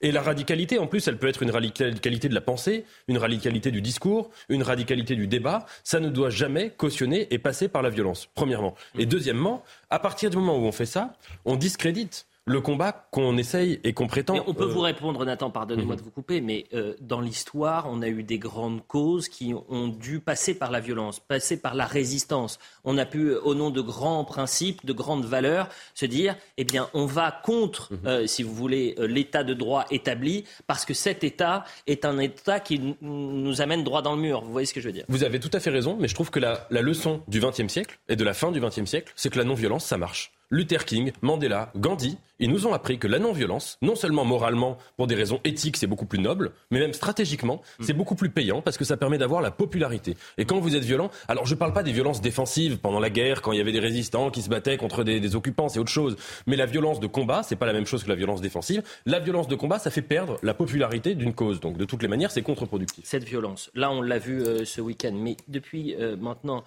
quelques semaines, on voit ces images extrêmement violentes, euh, ces militants écologistes qui s'attaquent à l'art, euh, ces euh, dizaines de militants qui vont euh, euh, mettre leur vie en danger et la vie d'automobilistes en danger en s'asseyant sur l'autoroute et en mettant en difficulté des milliers d'automobilistes. Euh, cette violence, vous la comprenez ou pas, euh, Raphaël Steinville? Non, je la comprends pas. En revanche, elle s'inscrit dans une stratégie, un pari de la violence qui euh, euh, devrait, selon le- les, le- les promoteurs, avoir une efficacité politique. Moi, je pense que et Sandrine Rousseau et Jean-Luc Mélenchon aujourd'hui, s'ils font le pari soit du combat écologique, pour reprendre l'expression de Sandrine Rousseau, soit de, de la violence. Alors, il l'a pas manifesté comme ça, mais dans un tweet, notamment lorsqu'il euh, Jean-Luc Mélenchon euh, appelait à se mobiliser pour la marche du 16 octobre euh, contre la vie chère et l'inaction climatique. Il faisait référence à la marche du 6 octobre 1789. On est allé chercher le roi à la reine. Exactement. Et son Donc, fils. euh, on voit que pour lui, à défaut de- de- d'avoir renoncé à l'idée qu'il Mm. pourrait être Premier ministre, ça ne sera pas par une élection. Mm. Euh, euh, je pense que les, les- la, la- la- la crise, euh, la violence, pour lui, tout concourt à un renversement de régime, la sixième euh, République qu'il euh, qu'il souhaite, mais certainement plus. En tout cas, moi, c'est comme ça que je, traduis euh, ces mots, ces expressions et ces encouragements finalement à, une contestation radicale, euh, certainement pas des élections démocratiques. Pascal Bito-Panelli, on revient sur la sécurité, sur cette notion de violence. Évidemment, ce serait candide de se dire on va arrêter toute violence sur les manifestations. Mais regardez les images de samedi et vous allez les commenter, vous allez me dire ce que vous en pensez. Individus combinaison bleue, masque blanc, lunettes, tir de mortier sur les forces de Vous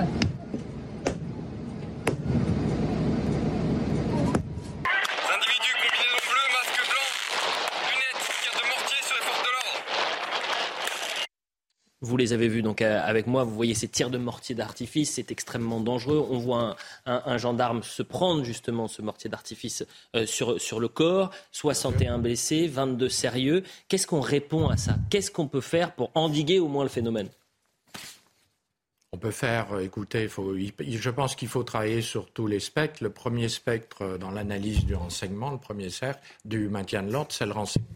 Donc un renseignement. Voilà. Euh, Déjà, euh, savoir que aujourd'hui, on n'a d'ailleurs pas besoin d'avoir beaucoup de renseignements euh, pour s'en rendre compte, que le moindre maintien de l'ordre se voit, le, le moindre cortège, pénétré par des éléments radicaux violents qui viennent dénaturer la manifestation, qui viennent littéralement la kidnapper et affronter les forces de l'ordre. Bon, sur, sur euh, cette radicalisation écologique, on sait qu'il y a des gens qui passent très facilement les étapes jusqu'à la radicalisation parce qu'ils prônent l'action immédiate. Et sur quel ferment? Regardez aujourd'hui le changement climatique.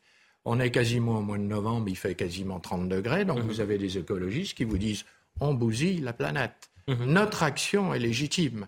On est en train de partir, il faut absolument qu'on rétablisse tout ça.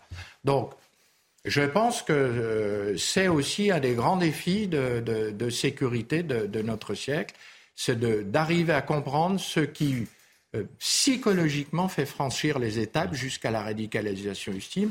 Et on constate qu'on on, on y arrive de plus en plus vite. Je me permets de vous couper, et on l'avait fait en début d'émission. Moi, je, je viens toujours à la base et au plus simple. On parle d'écoterrorisme. Je suis revenu sur la définition. Que dit le Larousse sur le terrorisme Ensemble d'actes de violence commis par une organisation ou un individu pour créer un climat d'insécurité, pour exercer un chantage sur un gouvernement, pour satisfaire une haine à l'égard d'une communauté, d'un pays, d'un système. Jean-Claude Beaujour, pardonnez-moi, mais euh, euh, ce que dit hein, Gérald Darmanin, l'écoterrorisme, peut faire justement écho, et non pas écologie, mais écho à la définition du terrorisme. Mais, mais précisément, c'est ce que je vous expliquais tout à l'heure. Aujourd'hui, nous ne sommes plus dans un débat d'idées avec des gens qui auraient tort, raison, plus ou moins, avec des experts, avec des gens qui réfléchiraient. Nous sommes dans un affrontement entre des partisans du vrai, des gens qui vous disent nous sommes dans le vrai, et comme il y a danger, et vous venez de le dire euh, précisément, euh, il fait 30 degrés, etc. Donc nous avons raison, et donc à, à ce, à ce titre-là, comme nous avons la vérité pour nous, les autres, non seulement ils ont tort, évidemment qu'ils ont tort, mais en plus ce sont des ennemis de la République, des ennemis du pays, ce sont nos ennemis. On est dans une situation de guerre. Et c'est parce qu'on a, désormais un vocabulaire de guerre qui encourage, qui font, qui fait que certains passent à l'acte et se radicalisent. Cette radicalité, elle naît de cela, de gens qui considèrent. Et voyez, vous avez commencé sur le Brésil. Nous aurions pu parler de ce qui s'est passé aux États-Unis euh, euh, ré- récemment. Des gens qui vous disent, les autres vont, ceux qui sont en face sont en train de détruire le pays. Il nous faut le sauver. Et parce qu'il nous faut le sauver, tous les moyens sont bons. Je vais sauver la publicité en attendant sauver le pays ou le climat. On revient dans un instant. Ce que je vous propose, c'est qu'on on se pose une question. Justice laxiste, justice soi-même. Pourquoi je vous dis ça? Parce qu'on va revenir sur ce qui s'est passé à Rouen cette semaine. Euh, il y a un sondage saisissant. 87% des Français considèrent que la justice est laxiste. Est-ce qu'il faut mettre ça en parallèle avec ces Français qui ont décidé de se faire justice eux-mêmes en disant la justice est trop longue, les peines ne sont pas assez sûres. Moi, quand on touche à ma fille, j'y vais, j'attaque et finalement je répondrai. 23h30 sur CNews, la suite de Soir Info Week-end avec Raphaël Steinville, Jean-Claude Beaujour, avec Nathan Dever et Pascal Bito Panelli. On va parler de la justice dans un instant et ce sondage, puisque 87% des Français, donc une grande majorité de, personnes qui nous regardent ce soir, considèrent que la justice est laxiste. Et ça fait écho à ce qu'il s'est passé cette semaine, à savoir des gens, euh, et notamment à Rouen, un père de famille qui a décidé de se faire justice lui-même. Donc est-ce qu'il faut mettre ça en, en parallèle, en relief, ou est-ce que ce sont deux choses complètement différentes On va se poser la question dans un instant, et puis on reviendra euh, également sur un, témoignage saisissant d'une femme euh, de flic. C'est comme ça qu'elle se présente. Elle a lancé une association, elle en a même écrit un, livre où elle explique qu'elle est menacée, insultée, agressée parce que femme de flic. Donc euh, c'est ça le programme de Soir Info Week-end. Mais avant cela, on fait le point sur l'information. Bientôt la fin du suspense au Brésil. L'heure est au dépouillement pour connaître le nom du futur président. Plus de 90% des bureaux de vote ont transmis leurs résultats. Lula et Jair Bolsonaro sont au coude à coude pour leur légère avance pour l'ex-président de gauche. On attend les résultats définitifs. Un homme, sa femme et leurs deux filles retrouvés morts à Carantec. Les corps ont été découverts dans leur maison du Finistère. Un drame qui semble s'inscrire dans un contexte de séparation du couple, selon le parquet. Une enquête pour homicide volontaire a été confiée à la gendarmerie. Et puis Max Verstappen remporte le Grand Prix du Mexique. Le Néerlandais leader du championnat devance Lewis Hamilton et son coéquipier Sergio Perez. Il s'agit de sa 14e victoire de la saison en Formule 1, un record. Et puis on est longuement revenu sur euh, ces violences à Sainte-Soline.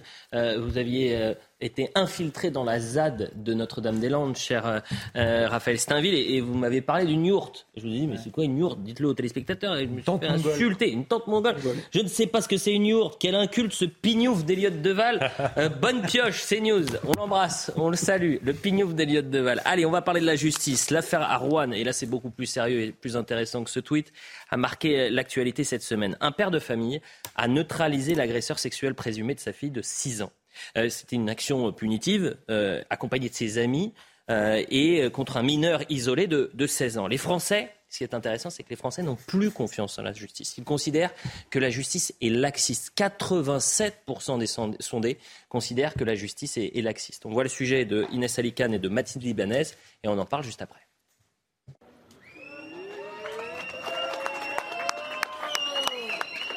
C'est sous les applaudissements de ses soutiens que le père de la petite fille agressée est sorti du tribunal. Un soulagement pour son avocat. Mais je ne peux pas nier, d'ailleurs euh, mon client ne, ne les nie pas, il y a des violences, c'est certain. Maintenant, dans un contexte très très particulier, un père de famille pour sa fille a procédé à l'arrestation, il a un peu perdu son sang-froid, mais je pense qu'il y en a d'autres à sa place qui auraient perdu le sang-froid de la même façon. Ces phénomènes sont de plus en plus récurrents, comme à Lyon ou encore à Nantes, après le meurtre d'une femme. Une milice de quartier s'est créée. Très active sur les réseaux sociaux, elle publie des vidéos de ses rondes citoyennes. Une bonne initiative pour ce porte-parole de la police qui en appelle à la prudence. Intervenir soi-même, déjà, euh, c'est dangereux. Donc, il faut appeler la police et euh, faire en sorte que la police vienne procéder aux interpellations. Les voisins vigilants, c'est surtout de signaler des comportements. Ça n'est pas ni de procéder à des interpellations, ni d'aller euh, tabasser une personne qui serait interpellée. Un sentiment d'insécurité de plus en plus partagé. 81% des Français estiment que la justice est trop laxiste, selon un dernier sondage de l'Institut CSA. Est-ce que vous considérez que parce que les Français considèrent que la justice est laxiste, eh bien, on a eu ce qu'il s'est passé euh, à Rouen et que finalement, ça va tendre vers une normalisation? Ça sera plus une exception que les Français se fassent justice eux-mêmes. Raphaël Steinville. Je pense que oui, malheureusement. Euh, et en même- je dis malheureusement et en même temps, je pense que c'est salutaire. Mais tu sais qu'en même temps que je découvrais l'affaire de Rouen lundi, euh, je découvrais dans le Parisien un article qui m'a glacé. Glacé le sang. C'était l'histoire d'un homme de 59 ans euh, pris en flagrant délit de viol sur, euh, un enfant de, de 11 ans qui passant aux aveux, à- aux aveux euh, reconnaît deux autres viols sur une, une autre fille et un autre garçon. Et la justice le laisse libre dans l'attente de son procès parce qu'il n'avait pas d'antécédent judiciaire. Ce genre d'histoire, très honnêtement, on les découvre tous les jours. Euh, un prévenu qui est relâché parce que justement il n'avait pas d'antécédent ou parce que les prisons, la peine de prison prévue si jamais il devait être condamné étant inférieure à, à deux ans, euh, on préfère le laisser libre. Dans la- euh, a- ces histoires, il y en a partout. Il y en a partout. Donc euh, tout le monde est au courant. Et, et lorsque euh, survient l'affaire de Rouen et que ce père, avec des amis, euh, décide de- d'interpeller le- ce, ce- ce- ce mineur isolé, dont on ne sait pas s'il est euh, mineur ou isolé, mais ni cas, mineur ni isolé, ni- effectivement. Ni mineur ni isolé, mais pris quasiment en état de récidive, alors que la veille, il avait euh, abusé sexuellement d'une fille de 6 ans. Comment voulez-vous qu'on ne comprenne pas que le père euh, euh, passe ses nerfs Alors, je ne dis pas que c'est bien, mais bien évidemment qu'on est tous horrifiés par ça et qu'on peut perdre euh, ses nerfs face à un, individu comme ça. Pascal Bito-Panelli, 87% des Français qui considèrent que la justice est laxiste. Ça vous inquiète ce chiffre? Est-ce que c'est de la faute finalement de cette justice défaillante ou est-ce que c'est les Français qui sont trop durs? C'est des sondages qui sont euh, sur leurs résultats extrêmement inquiétants. 81, j'ai dit 87, 81%. Il dénote euh, un manque de confiance de la société et puis sans doute une réalité qui est, qui est attestée chaque jour par euh, des gens qui, des multirécidivistes qui ne sont pas mis en prison, des peines qui sont aménagées et de tout cela, il ressort vis-à-vis des Français et des Français un sentiment justement d'injustice, d'impunité, euh, d'insécurité qui fait qu'on peut avoir euh, ces comportements. Bien sûr qu'en tant qu'être humain, on comprend dès lors qu'ils touchent des jeunes enfants, et tout particulièrement quand c'est ces enfants.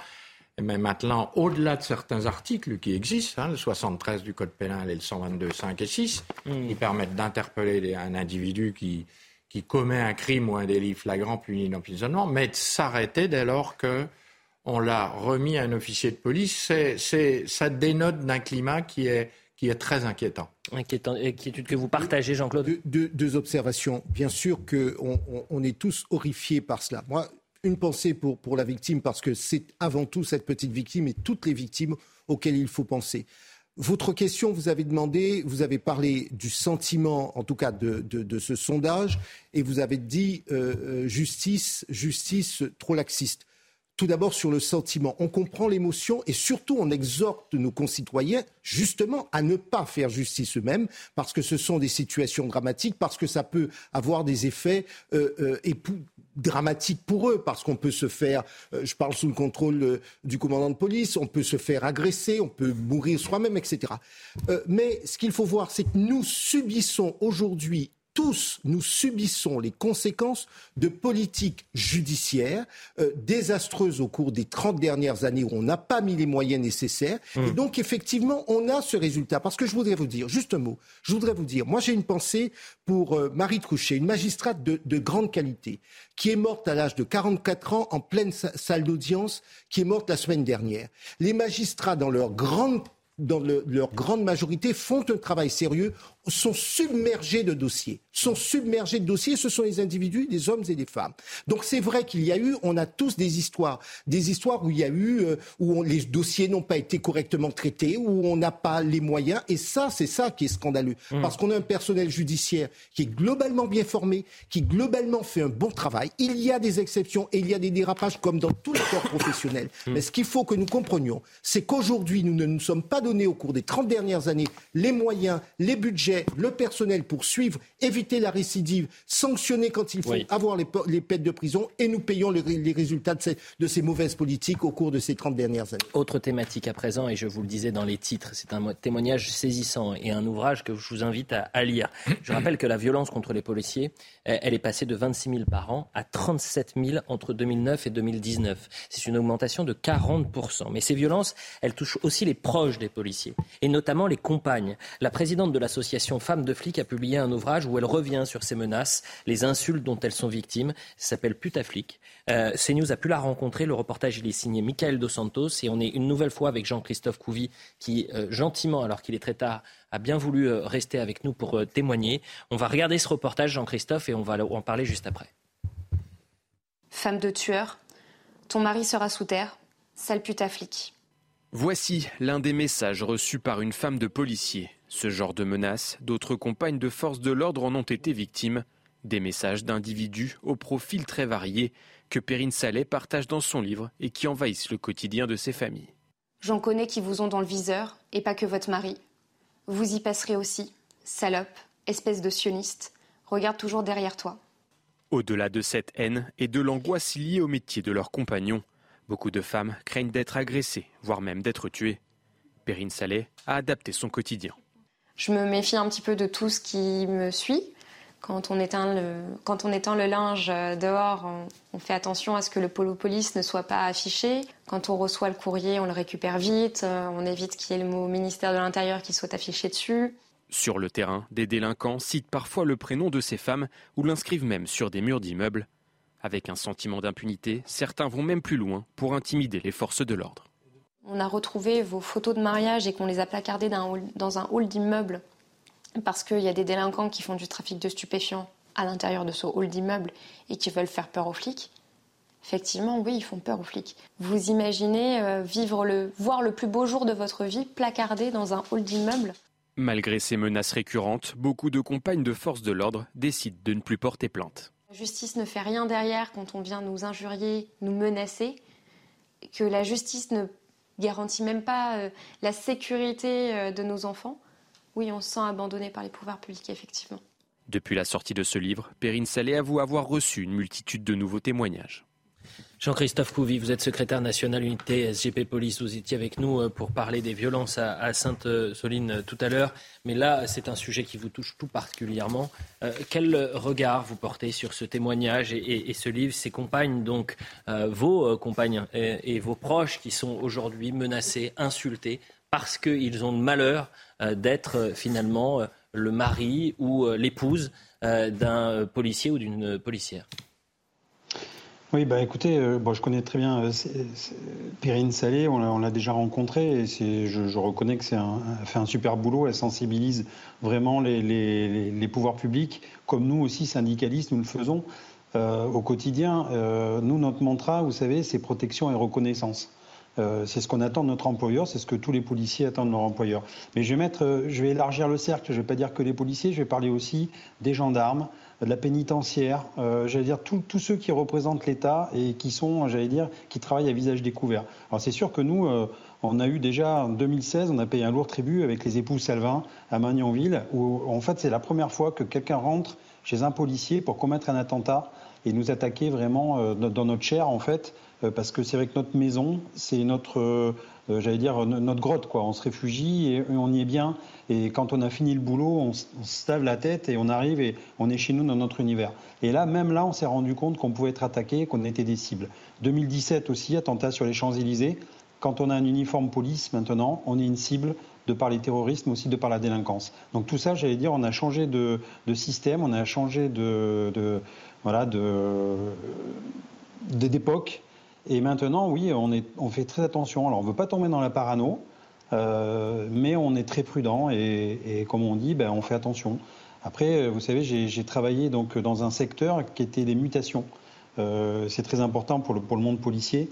Et souvent, enfin tous les jours même, j'avais des, des, cas de policiers avec des dossiers qui nous remontaient. Et en fait, il fallait qu'on secoue la hiérarchie euh, pour qu'on puisse prendre des mesures euh, très rapides pour muter des collègues d'un point A à un point B parce que justement il était menacé, parce qu'il était détronché dans le jargon, comme on dit, que sa famille était menacée, ses gamins étaient menacés, qu'à l'école les gamins étaient, étaient j'allais dire, euh, malmenés. Il y avait des enfants qui étaient suivis par des psys. Enfin, c'est vraiment dramatique. Et il y a toujours cette. voilà, on est obligé de secouer cette hiérarchie, on est livré à nous-mêmes. Alors il y a une hiérarchie bienveillante de temps en temps, effectivement, qui nous écoute et qui travaille. Mais généralement, si on ne met pas la pression, ben, en fait, on est encore une fois livré à nous-mêmes et, euh, il y a une certaine souffrance dans la police et nous, on lutte contre ça.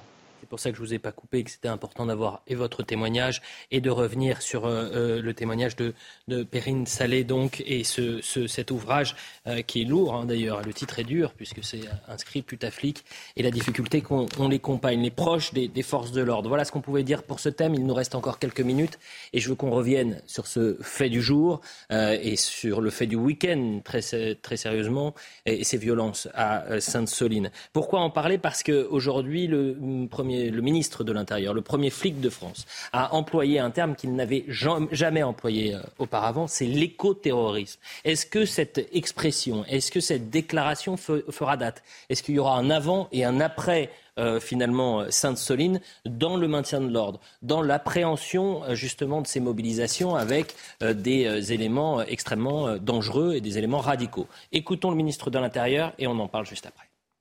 Une grande partie de cette manifestation a été extrêmement violente avec des attaques euh, physiques, vous l'avez vu, euh, sur les, gendarmes, des attaques avec des boules de pétanque, des cocktails euh, Molotov, des objets contendants, des mortiers qui ont attaqué les, gendarmes. plus d'une soixantaine ont été blessés, dont une vingtaine extrêmement sérieusement. Certains sont d'ailleurs encore évidemment hospitalisés. Et cette partie de la manifestation extrêmement violente relevée d'activistes une quarantaine de personnes fichées S à l'ultra-gauche ont été repérées dans cette manifestation avec des modes opératoires qui relèvent, je n'ai pas peur de le dire, de l'écoterrorisme que nous devons absolument euh, combattre. L'écoterrorisme, ça fera date ou ça fera pchit Est-ce que c'est un coup de com', le coup de com' permanent quand on parle du gouvernement Macron? Ou alors là, ça devient sérieux et l'écoterrorisme, finalement, il y a quelque chose de plus profond? Nathan Dever. Bah, c'est de la communication avec des arrière-pensées politiques. Euh, on sait qu'il y avait un certain nombre d'élus de la République qui étaient dans cette manifestation. Et encore une fois, on l'a critiqué, je l'ai critiqué. Mais ça signifierait donc qu'il y a un certain nombre d'élus politiques qui soutiennent. Qui participent à l'éco-terrorisme. Des mouvements terroristes. Vous imaginez la gravité quand même de l'accusation. Et ça rentre d'ailleurs dans une sorte de spirale infernale. On a vu M. Poutou qui répondait que Darmanin lui-même était un. M. Darmanin. Darmano-terrorisme. Et, faisait du Darmano-terrorisme, etc. Je trouve que c'est très grave de rentrer, d'employer des mots qui, ont, encore une fois, en France, on les a vécus il n'y a pas longtemps. À quel niveau d'amnésie collective collective. Si vous voulez, aujourd'hui, on est dans l'instant permanent, on n'a plus de mémoire, etc. À quel niveau d'amnésie collective faut-il être pour ne plus se souvenir de ce qui s'est passé notamment en 2015 et employer à la légère des mots aussi graves? Le terrorisme, la définition du Larousse le rappelait, c'est des attentats par exemple à la bombe, c'est des fusillades dans des terrasses, c'est des, prises d'otages, c'est des gens qu'on égorge dans la rue. C'est pas euh, une manifestation illégale, violente, radicale, j'étais d'accord avec votre définition, des militants violents, radicaux, qui se sont mal comportés au regard de Et la vous loi. qui êtes un homme de lettres, et on revoit la définition, euh, c'est un ensemble d'actes de violence. Est-ce que ce qu'on a vécu ce week-end est un ensemble d'actes de violence? Malheureusement, oui.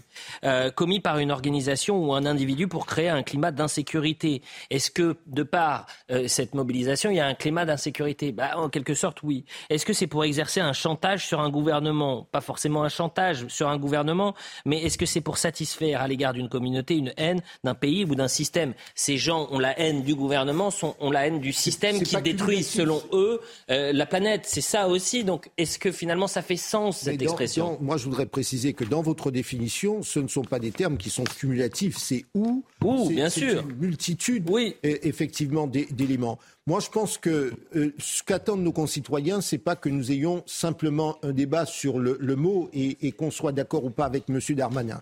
C'est pouvoir aussi dire que la radicalité n'a pas sa place dans notre société. Je pense que c'est cela le, le vrai combat. La radicalité dans tous ses sens, que ce soit en matière de- de, euh, d'écologie ou que ce soit sur d'autres sujets, n'a pas sa place parce que notre société est en train d'exploser. J'ai beaucoup entendu Donc, c'est, en fait, c'est euh, mettre de l'huile sur le feu. C'est ça, euh, cette expression écoterrorisme C'est euh, déclencher en- je- en- je- je- encore plus de tension à l'attention Je, je, dirais que chacun a été euh, aujourd'hui dans son vocabulaire en essayant, en se laissant peut-être emporter par, euh, par la situation. Moi, je dirais simplement qu'il faut que cette radicalité cesse et que les uns et les autres, à commencer par le, le personnel politique, euh, euh, que ce soit à droite, que ce soit à gauche, s'alignent pour pouvoir dire stop à cette radicalité parce qu'à ce prix-là, nous paierons tous l'addition et ça fera monter évidemment tous ceux qui ont intérêt à déstabiliser notre système politique. Oui, moi je suis pas tout à fait d'accord avec vous. Je pense que c'est pas la radicalité en, en- en soi qui est en cause. Il y a euh, la radicalité, elle, Pour elle- laquelle il faut, pour laquelle Non, faut combattre. c'est- faut la violence, c'est la violence qu'il faut le combattre. La radicalité, elle n'est pas mauvaise en soi. Euh, une, une pensée radicale, une pensée qui tranche, euh, c'est pas, c'est pas. euh, Mais c'est dans les actes. Je, je, je parle pas Ah oui, simplement mais- des mais propos, oui, c'est la oui, radicalité dans les actes. Donc en fait, c'est la violence que vous condamnez, c'est la, la manifestation euh, euh, de, de, de cette, euh, pour vous, de cette pensée radicale qui serait fatalement violente. Euh, non, bien évidemment, c'est la violence qu'il faut condamner, c'est le l'espèce de climat de terreur qui s'installe et que euh, volontairement euh, alimente un certain nombre de, personnes dans le paysage politique. Et là où j'aimerais en revenir quand même sur Gérald Darmanin, non pas sur le, l'emploi de ce mot, mais sur la, cohérence de Gérald Darmanin. C'est-à-dire que si vraiment on a affaire à des écoterroristes, dans ce cas-là, il faut que la réponse soit quasi proportionnelle. Bah, évidemment. En, en tout cas, aujourd'hui, c'est vrai que euh, à la fin de ce week-end, on s'en retrouve finalement, et vous l'avez suffisamment répété ce soir, avec très peu d'interpellations et, et un dispositif qui, en même temps qu'il était conséquent, c'est pour ça que je vous ai demandé est-ce qu'il y aura un avant, un après déclaration et écoterrorisme. Pourquoi je vous dis ça? Parce que je pense que c'est, vous venez de mettre, euh, si vous voulez, une petite pièce dans la machine en disant Attention, les gens qui sont aujourd'hui dans les Deux-Sèvres, il y a une minorité extrêmement violente, extrêmement dangereuse, avec des radicalisés, avec des éléments euh, qui peuvent être extrêmement violents. Vous avez 60 gendarmes qui sont euh, blessés. On ne laissera pas faire si euh, ZAD se forme ou non, et on va intervenir. On va aller au contact. Et c'est ça que je pense, en fait, c'est, si vous voulez, c'est une mise en, en perspective de ce qui peut se passer les 48 prochaines heures. Je me trompe ou pas, Pascal Non, Bito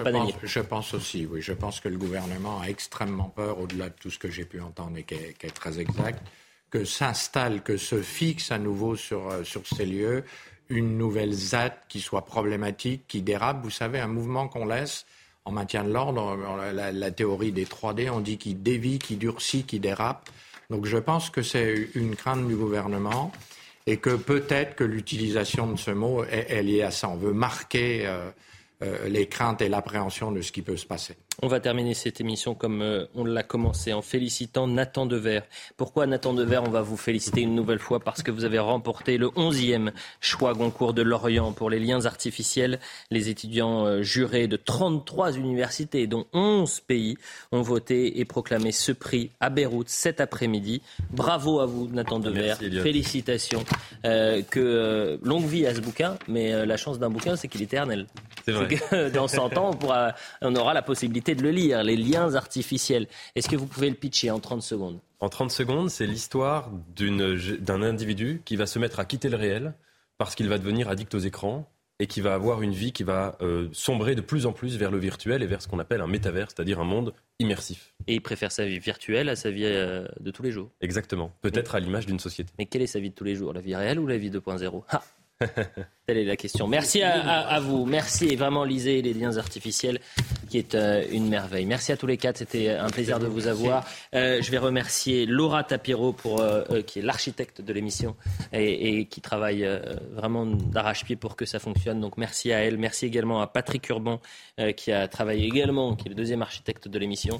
Merci à toutes les équipes techniques. On se retrouve le week-end prochain. On n'ira pas dans le monde 2.0. On reste les pieds sur terre. On quitte un peu le téléphone. Et vendredi, on se quitte. Monsieur Couvi, Jean-Christophe Couvi, un grand merci parce que, alors lui, vous avez joué vraiment les prolongations. On vous a vu de 22h à 22h30. Vous avez fait une petite pause, petite pause café. Vous êtes revenu à 23h30. Grand, grand merci à vous, Jean-Christophe Couvi, et bravo aux forces de l'ordre. À la semaine prochaine.